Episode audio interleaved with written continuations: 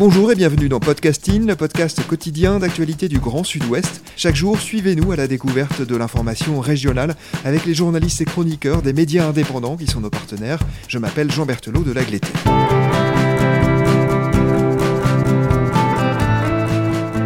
Nous nous tournons aujourd'hui vers notre partenaire Média Basque pour une série d'articles en hommage à une figure du Pays Basque, Michel Berroco Irigoyen. Et pour évoquer sa mémoire, c'est vous qui êtes à notre micro. Bonjour Goïceder Taberna. Bonjour à vous. Goïceder, vous êtes rédactrice en chef de Média Basque. La place qu'occupe Michel Berroco Irigoyen dans votre production éditoriale depuis sa mort en dit long, je crois, de l'empreinte qu'il a laissée au Pays Basque. Pas moins de 10 articles, vidéos ou éditoriaux ont été publiés sur votre site après sa disparition le 8 mai dernier. Nous allons y revenir en détail, mais d'abord en quelques mots, qui était Michel Berroco Irigoyen? Il était d'abord paysan, bâtisseur, puis ensuite euh, artisan de la paix au Pays Basque. Euh, Michel Berroco Irigoyen a été un homme engagé et on peut dire euh, fédérateur et bien sûr visionnaire. Berroco, c'était l'un de ses surnoms, est donc mort à l'âge de 69 ans. Nous allons évoquer son parcours en détail, mais il était né en 1952 à Gamart. À quoi ressemble ce village? Alors Gamart, c'est un village, euh, un petit village de 127 habitants. Euh, c'est un village proche de Saint-Jean-Pied-de-Port en Basse-Navarre. Et bon, la particularité, euh, pour vous donner un, détail, c'est que dans cette commune, la mairie est au-dessus de l'église. C'est dans le même bâtiment. Donc cela peut surprendre lorsque les visiteurs arrivent dans la place du village, mais c'est représentatif de la place de la religion catholique dans nos communes. Et c'est aussi euh, le cas dans la vie de Michel Berroco Irigoyen. Dans quel milieu a-t-il grandi? Ben, C'était un fils d'agriculteur. Il était euh, l'aîné de la fratrie et à ce titre, il, était, il se préparait à, à reprendre la ferme familiale, comme il est coutume ici.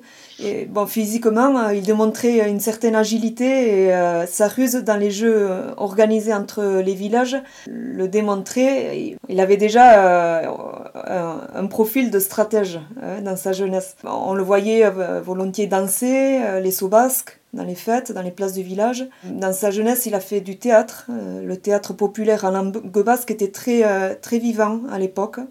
Et donc, bon, c'était euh, déjà euh, un jeune impliqué dans, sa communauté. Et cette culture basque que vous évoquez, il en est très imprégné. Il parle d'ailleurs la langue dès sa plus tendre enfance. Comme la, grande majorité euh, des, personnes de sa génération dans le monde rural. la langue basque, elle se transmettait à la maison. il faut savoir aussi que l'euskara, c'est la langue de la culture celle de la poésie, du théâtre, de la réflexion en Basse-Navarre euh, euh, au XXe siècle et tout le long du XXe siècle. Euh, on sent que le monde agricole pense et vit en langue basque et vit la culture en langue basque, alors qu'à l'école, parallèlement, la République française interdisait cette langue et que dans certains milieux, on avait honte de le parler publiquement, mais dans son entourage, la langue basque, c'est la langue naturelle.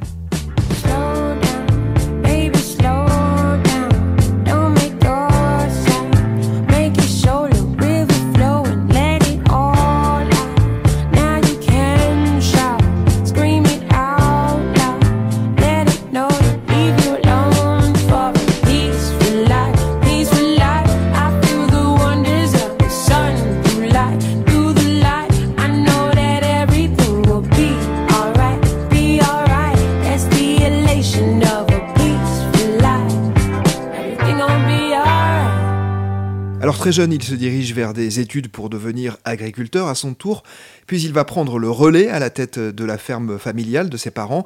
Avec quelles idées pour la développer? Mais Très vite, bon, on, l'a déjà dit, euh, il a pris le, relais euh, de son père euh, à, la ferme, mais parce que c'était la règle.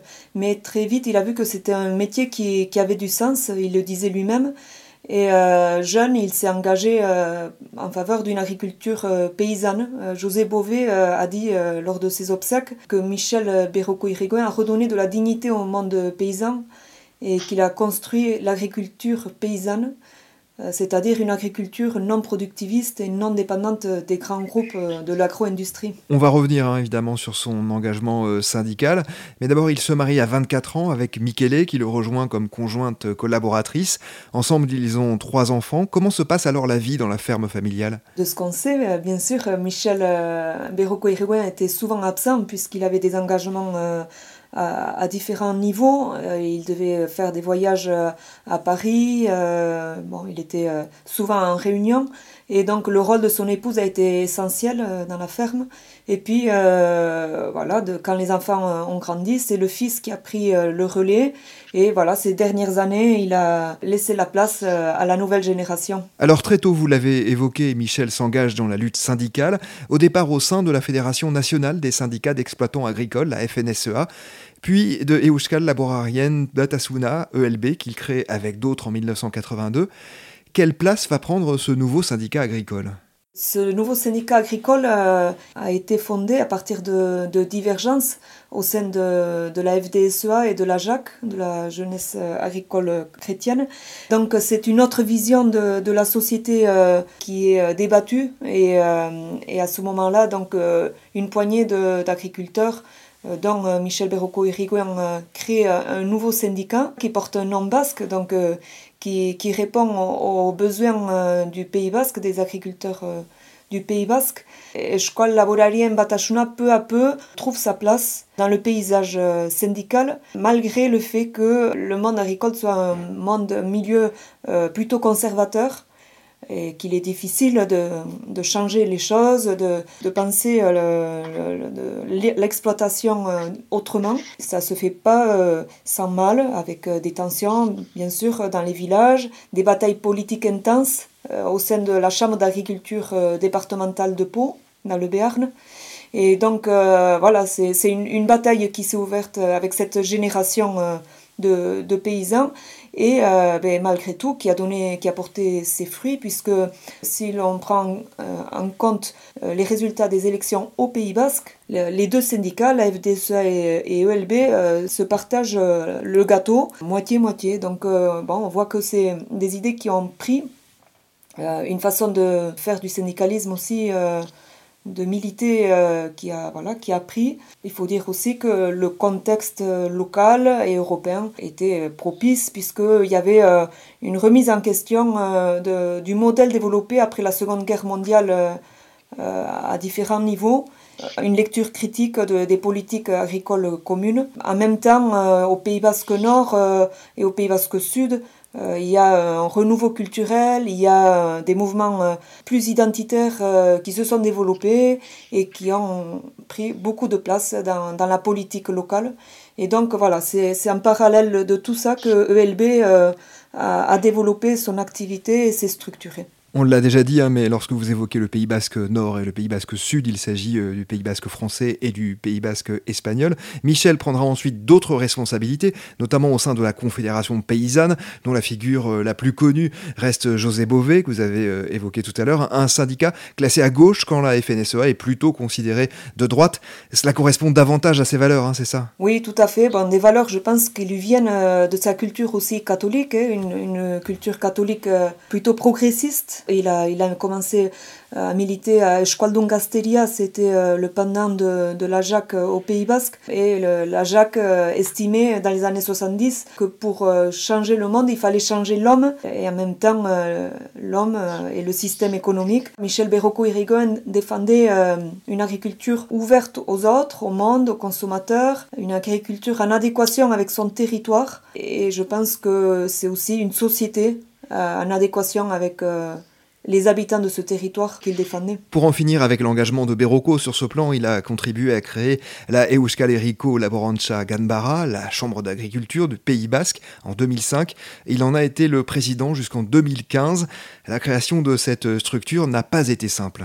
Non, ça n'a pas été simple parce que euh, plusieurs fronts se sont ouverts à ce moment-là lorsque les paysans, essentiellement de LB, euh, ont lancé ce défi, celui de la création d'une chambre d'agriculture euh, du Pays Basque. Bon, la FDSEA, le syndicat majoritaire, s'y est opposé. Donc la bataille s'est menée à la chambre d'agriculture de Pau lorsque l'association a été créée Euh, c'est l'État qui, s'y opposait. L'État disait que l'association usurpait euh, le nom de la Chambre d'agriculture, parce qu'en basque, Escolerico Laboranza Gambara, ça veut dire Chambre d'agriculture du Pays basque, littéralement. On savait très bien que ce n'était pas une chambre consulaire, avec les missions d'une chambre consulaire qu'ils étaient en train de, de créer. Le procès a eu lieu, euh, c'est un procès qui a beaucoup marqué les esprits. Euh, d'autant que toute la diversité politique euh, du, Pays Basque Nord s'y est retrouvée. Je caricature un peu, c'est pas toute, mais une grande partie. Michel Berroco Iriguen a réussi à fédérer euh, les agriculteurs, le monde, les consommateurs, le monde urbain, le monde rural, les politiques socialistes, écologistes, abertzale, centristes autour de ce projet, autour de cette bataille. Et c'est là qu'il a montré notamment là euh, son charisme et euh, sa capacité à mener euh, des stratégies et, et, son caractère visionnaire. J'aime les gens qui doutent, les gens qui trop écoutent leur cœur se balancer. J'aime les gens qui disent et qui se contredisent et sans se dénoncer. J'aime les gens qui tremblent, que parfois ils nous semblent capables de juger. Qui passent moitié dans leur godasse et moitié à côté.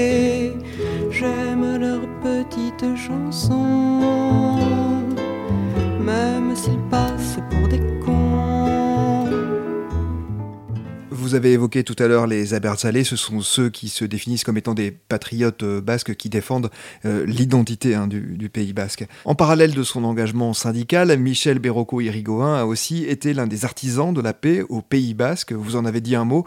Très tôt d'ailleurs, il dit être attaché à l'identité basque, mais pas au séparatisme. Il s'affirme également comme profondément non violent. Ça, ce sont vraiment des valeurs cardinales pour lui, c'est ça? Oui, voilà, ce, sont des valeurs qui, lui viennent euh, de sa jeunesse euh, comme on l'a déjà vu, euh, son attachement aux valeurs euh, chrétiennes.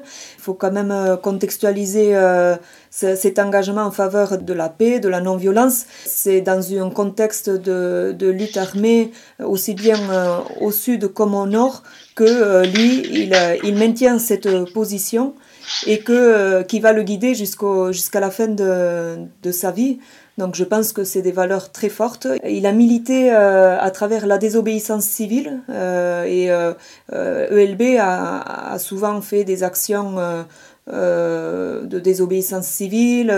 il n'avait pas peur de la confrontation avec l'État, avec les forces de l'ordre, mais il a toujours maintenu euh, ce principe en faveur de, de, la lutte pacifique. De quelle façon va-t-il s'impliquer en faveur de la paix? Le premier acte qui va marquer euh, la ligne euh, en faveur du processus de paix va être l'action de Lou Choix. C'est le, le, désarmement de, de Lou C'est une action euh, qui va réunir une poignée d'agriculteurs, de, de, syndicalistes, euh, de, de, gens engagés dans la société civile qui vont, euh, dans une maison de l'eau soit commencer à mettre hors d'usage des armes qui appartenaient à l'ETA. Ce soir de 2016, ils se sont retrouvés dans une maison à Louossois et ils ont commencé à détruire des armes. Très vite, les policiers, les forces de l'ordre sont intervenus, ils les ont arrêtés et euh, ils les ont envoyés à Paris. Et depuis, euh, Michel Berroco Iriguen et les autres participants à cet acte symbolique euh, étaient dans l'attente et sont dans l'attente pour les autres d'un procès. Donc c'est la, première étape du désarmement de, de l'organisation ETA qui ensuite était suivie du désarmement complet et euh, de, la dissolution d'ETA. Goïceder, sur ce processus de paix, quel rôle a joué finalement Michel Berroco Irigoyen, et non seulement lui, mais aussi ceux qui l'ont accompagné? Quel est leur bilan en quelque sorte? Comme euh, je viens de le dire, euh, cela a mené d'abord le désarmement d'ETA, ensuite sa dissolution, mais ça, ça, a aussi porté ses fruits dans la résolution des conséquences du conflit. Donc c'est la question des prisonniers fait partie de ces conséquences et donc les prisonniers euh, basques euh, incarcérés dans les prisons françaises ont été rapprochés de leurs familles. ils ont été rapprochés du Pays basque et ça, ça a été une conséquence euh, importante du processus de paix. Il y a aussi eu toute une réflexion autour des victimes donc l'autre dossier sensible du conflit basque, donc un rapprochement des, des, différentes victimes, que ce soit du côté basque que espagnol et français. C'est le début d'un processus de paix qui a encore beaucoup à faire, qui a un long chemin à, à parcourir, mais euh, ils ont enclenché ce processus, ils ont engagé toute une société dans cette logique, dans, ce, dans cet état d'esprit. Et euh, je pense que c'est ce qu'on peut retenir de, de l'action euh, des artisans de la paix.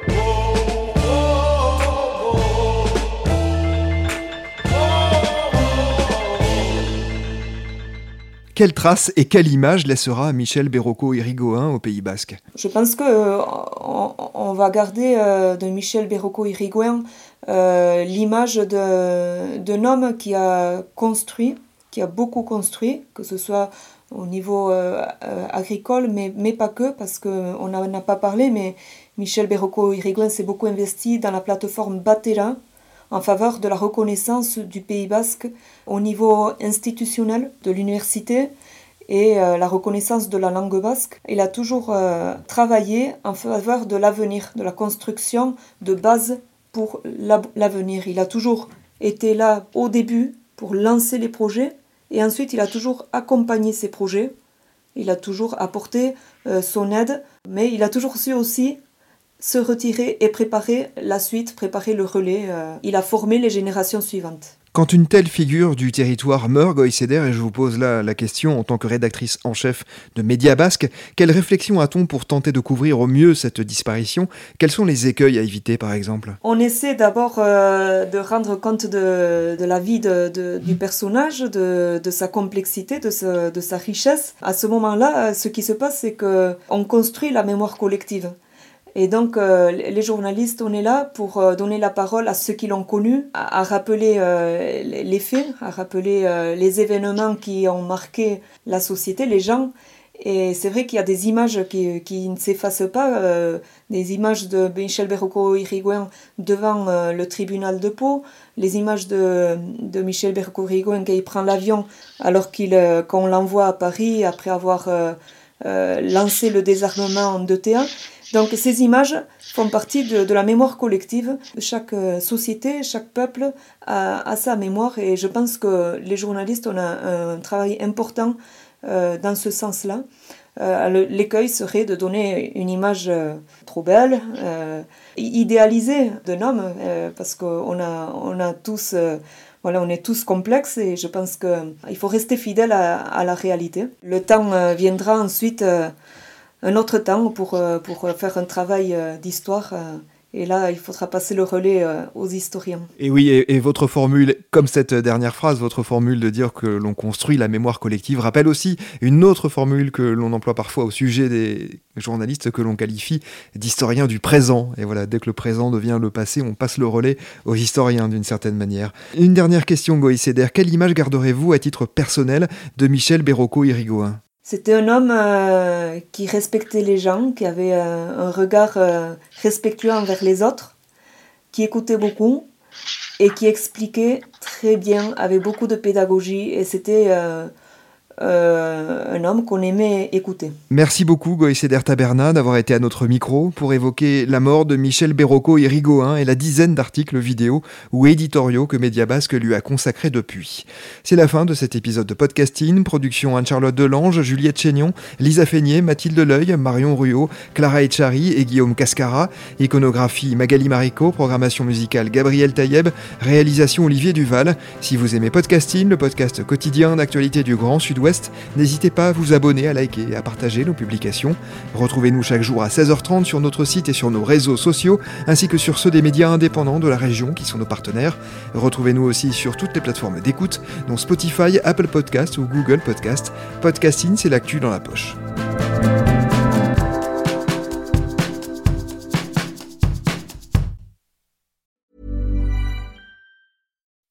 When you make decisions for your company, you look for the no-brainers. If you have a lot of mailing to do, stamps.com is the ultimate no-brainer. Use the stamps.com mobile app to mail everything you need to keep your business running with up to 89% off USPS and UPS. Make the same no-brainer decision as over 1 million other businesses with stamps.com. Use code program for a special offer. That's stamps.com, code program.